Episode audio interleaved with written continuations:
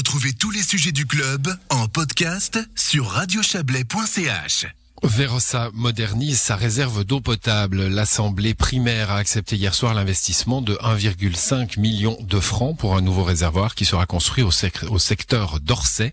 Il euh, triplera la capacité du réservoir existant et permettra notamment d'être aux normes concernant la réserve incendie. Les travaux devraient commencer en août prochain pour une finalisation en mai 2022. Et on va en parler avec vous, Muriel Favre-Torello. Bonsoir. Vous êtes la présidente de Verosa. Euh, il fallait changer ce réservoir. Alors, on triple la capacité. On imagine bien que le, euh, les nouveaux habitants, ils sont pour quelque chose. Hein. la, la, population a augmenté. Il y avait aussi ces normes incendies. Oui, effectivement, a plusieurs éléments. Donc, euh, la capacité va passer de 200 à 840 mètres cubes. Alors, effectivement, il y a l'approvisionnement en eau potable.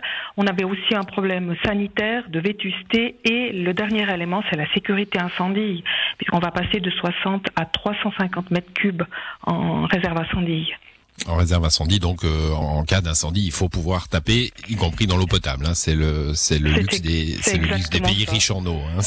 C'est ça. En fait, il y a des normes qui sont en, lien avec le, la zone, des zones plus ou moins densifiées. Euh, les normes incendie euh, sont calculées sur cette base-là. Il fallait, c'est calculé justement sur le, la densité de population? Ça dépend, ouais, effectivement, sur la densité et puis en fait le, type de construction. Euh, si par exemple si on est en zone industrielle ou si on, est en zone de faible densité, c'est sûr que les, normes mmh. sont, sont pas les mêmes. Donc à Vérossa, on a moyenne densité, mais on est de toute façon, on était euh, sous-doté en matière de réserve incendie. 1,5 million de francs pour la commune. Pas de subvention cantonale pour se mettre aux normes incendie. C'est, toutes les communes euh, à la même? C'est toutes les communes à la même et je dirais que c'est un petit peu le, point négatif de ce dossier parce que le, canton est très exigeant par rapport aux normes réserve incendie. Les directives ont changé au 1er janvier 2020 et les subventions avec puisque maintenant les subventions, elles étaient calculées sur la base de la réserve incendie euh, du réservoir et aujourd'hui c'est calculé euh, par, par borne hydrante, par, par borne hydrante par BH. Mhm. Donc on touche que 1000 francs par borne hydrante. Voilà, donc euh, toute modeste euh, subvention pour euh, pour une pour un coût conséquent quand même, 1,5 hein, million pour une, dire, commune. du coup, vous avez opté pour cette solution-là. Est-ce que l'option de, de, de, de, faire un peu d'argent, on sait que l'eau est précieuse, et, de faire plus grand pour pouvoir vendre peut-être de l'eau aux, communes aux communes voisines, vous l'avez étudié? On l'a étudié donc avec essentiellement avec la commune de Massonger par Davia, puisque si on parlait de mmh. monter au de Saint-Maurice, on est trop loin, ça nous coûterait trop cher.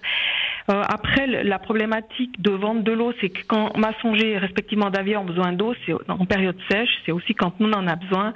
Mais on a quand même intégré cette problématique dans le dimensionnement de, du réservoir. Mais ce qu'il faut savoir aussi, c'est qu'on ne peut pas être surdimensionné puisque l'eau ne peut pas stagner plus de 72 mmh. heures dans le réservoir. Donc c'est tous des éléments qui ont été pris en compte et notamment oui le fait de pouvoir éventuellement vendre de l'eau à Massonger. Donc le juste réservoir euh, qu'il vous fallait, c'est celui que vous allez construire. Et l'ancien, qu'est-ce qui va, qu'est-ce qui va devenir euh, On imagine un, un, local qui sonne creux maintenant. Euh, quel, quel, sera le destin? Je sais pas, un carnot de pour la commune ou quelque chose ah comme ça. Non, au-delà de la boutade, c'est vrai qu'on a, pour le moment, on n'a pas trop réfléchi. Maintenant, la priorité, c'est vraiment de, de, de, construire ce nouveau réservoir et puis après, on verra ce qu'on peut faire avec, mmh. avec l'ancien. Bon, en un mot, euh, cette, euh, cette affaire d'eau à, à Vérossa vous, vous fait euh, remarquer ce que beaucoup de communes remarquent, hein, évidemment, c'est la la la l'usure hein, des canalisations. Ça, c'est un problème que vous allez devoir attaquer aussi.